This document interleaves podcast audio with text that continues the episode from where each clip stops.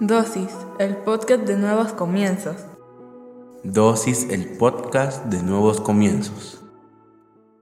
Bienvenidos sean todos y cada uno de ustedes una vez más a Dosis. Hoy hablaremos sobre comunicación. Todos y cada uno de nosotros nos comunicamos, ya sea por el teléfono, ya sea por el Internet, ya sea por un documento. Siempre necesitamos estar comunicados, no podemos estar aislados aunque lo quisiésemos. Porque con la llegada del Internet, nos guste o no aceptarlo, todos y cada uno de nosotros nos informamos a través del Internet. Ahora, el problema es que entre más o mayores medios de comunicación tenemos, más distorsionada nos llega la realidad, más distorsionada se vuelve la comunicación. De eso quiero hablarte este día. Me imagino que en algún momento jugaste al teléfono descompuesto. Y en este instante estoy seguro que te está recordando de alguna de esas anécdotas que te dejaba cuando la última persona de la fila daba a conocer lo que había escuchado. Era totalmente diferente, con palabras jamás dichas, con un significado totalmente opuesto al que se recibió al principio. ¿Por qué? Porque cada uno de nosotros oímos lo que queremos e interpretamos lo que pensamos. Y por eso se llama teléfono descompuesto. Ahora, el problema es qué calidad de comunicación estás dando tú. Por eso hoy quería hablar de este tema.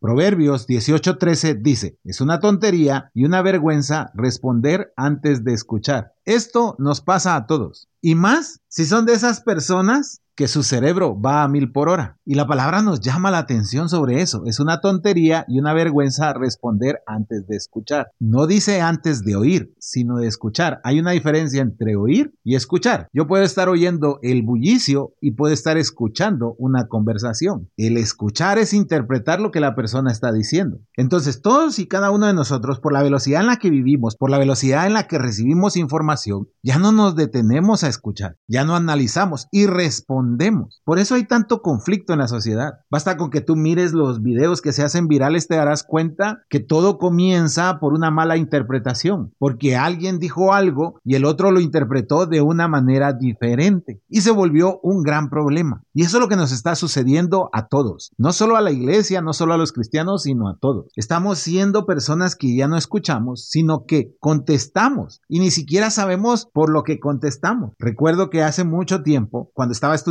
básicos, tenía dos amigos que se pelearon. Con el pasar del tiempo, platicando en un campamento, les preguntamos y les dijimos, ¿por qué estás peleando con fulano? Y lo que nos respondió fue, no me acuerdo, ni siquiera recuerdo lo que me dijo, solo sé que me hizo enfurecer. Y me parece hasta chistoso escuchar algo así, porque significa que no tiene motivo para pelearse, sino que fue una suposición que él hizo y que por muchos meses provocó que se distanciaran dos amigos. Esta anécdota me lleva al siguiente pasaje, Proverbios 11.9. Con la boca el impío destruye a su prójimo, pero los justos se libran por el conocimiento. El impío destruye a su prójimo por la boca, por las palabras que dice. Aquí el Señor no está haciendo la diferencia entre los cristianos y los que no somos cristianos, sino que los que destruimos a nuestro prójimo somos impíos, aunque nosotros digamos que somos cristianos, porque en la buena teoría el cristiano debe de amar a su prójimo. Pero si nosotros destruimos con nuestras palabras a las personas, entonces estamos siendo como los impíos. Debemos de entenderlo de esa manera. ¿Qué estás haciendo tú con la comunicación que tú puedes ejercer hacia otro? ¿Estás haciendo una comunicación correcta? Está haciendo un chisme. El chisme es altamente destructivo. Yo lo pongo a la par de la infidelidad. El chisme te destruye y destruye a las personas de las cuales tú estás hablando. Es como la infidelidad. El ser chismoso no es ser infiel a tu pareja, sino es ser infiel a la lealtad de tus amigos. Interesante, ¿verdad? Por eso te decía, yo lo pongo a la misma altura. Entonces, si tú sabes lo que estás hablando y le metes conocimiento a lo que estás hablando, te darás cuenta y dirás, momento, yo no me voy a prestar para esto. Si tú escuchas lo que están diciendo y después de escuchar hablas, no vas a cometer el error de hablar de más sino todo lo contrario. Vas a detenerte cuando sea prudente y vas a hablar cuando sea necesario. Dentro de todo esto, ¿para qué el Señor dejó la comunicación? ¿Por qué nos permite comunicarnos? Mira esto, antes de irse al cielo, el Señor Jesús enseña algo. Marcos 16, 15 dice, Jesús les dijo, vayan por el mundo y anuncien la buena noticia de salvación a toda la gente. Anunciar, no cualquier cosa, la buena noticia, las buenas nuevas, la salvación. A veces los cristianos no entendemos que nuestro mejor testimonio son nuestros actos. Pensamos que nuestro mejor testimonio es que nos vean sentados todos los domingos en la iglesia, que nos vean en las vigilias, en los ayunos, que nos vean orando en la calle, que nos vean estando en los conciertos cristianos o vistiendo ropa cristiana. No, un buen testimonio es lo que sucede en tu día a día, cuando nadie te ve, cuando solo tu esposa, tu esposo te ve, cuando solo tu novio, tu novia te ve, cuando tus hijos están viendo cómo te comportas, cómo los educas, cómo les provees, cuando tu vecino se da cuenta de quién eres en realidad, cuando los de la panadería, los de la tienda se dan cuenta de que tú tienes una muy buena educación, que saluda, que da gracias. Ese es nuestro mejor testimonio, es la mejor manera de comunicarnos que tenemos. Porque hoy en día desafortunadamente todo eso desaparece. Tratamos a todos los demás como que nos pertenecieran, como que fueran esclavos, porque tienen que hacer nuestra voluntad, lo que a nosotros nos agrada y si no, pues mejor que se larguen. De esa manera nos comunicamos hoy en día. Desafortunadamente no hemos entendido y no hemos comprendido que la comunicación más importante es anunciarle al mundo las buenas nuevas. No es de predicar desde un púlpito, no es grabarnos para salir en las redes sociales, para que todo el mundo nos conozca. No, el predicar no se hace desde un púlpito, se puede hacer desde tu día a día, desde el momento en el que tú respondes, en el que tú hablas, de la manera en la que tú guardas un secreto, de la manera en la que tú escuchas, de la manera en la que realmente tus palabras llevan a cuestas mucha sabiduría. Esa es la verdadera comunicación. Eso es lo que deberíamos de hacer nosotros. Por eso que hoy quería tocar este tema contigo para que reflexionemos y digamos qué tipo de comunicación estamos teniendo en nuestras vidas. Así que hoy yo te invito a que cierres tus ojos, vamos a orar. Padre, en el nombre de Jesús te damos gracias. Te pedimos, Señor, que nos permitas tener una comunicación adecuada, que seamos esos discípulos que llevemos la buena noticia a las personas, las buenas nuevas, que nos dejemos de chismes, de contiendas, de palabras sin conocimiento, de solo repetir las cosas o dar la interpretación que nosotros creemos que es la conveniente,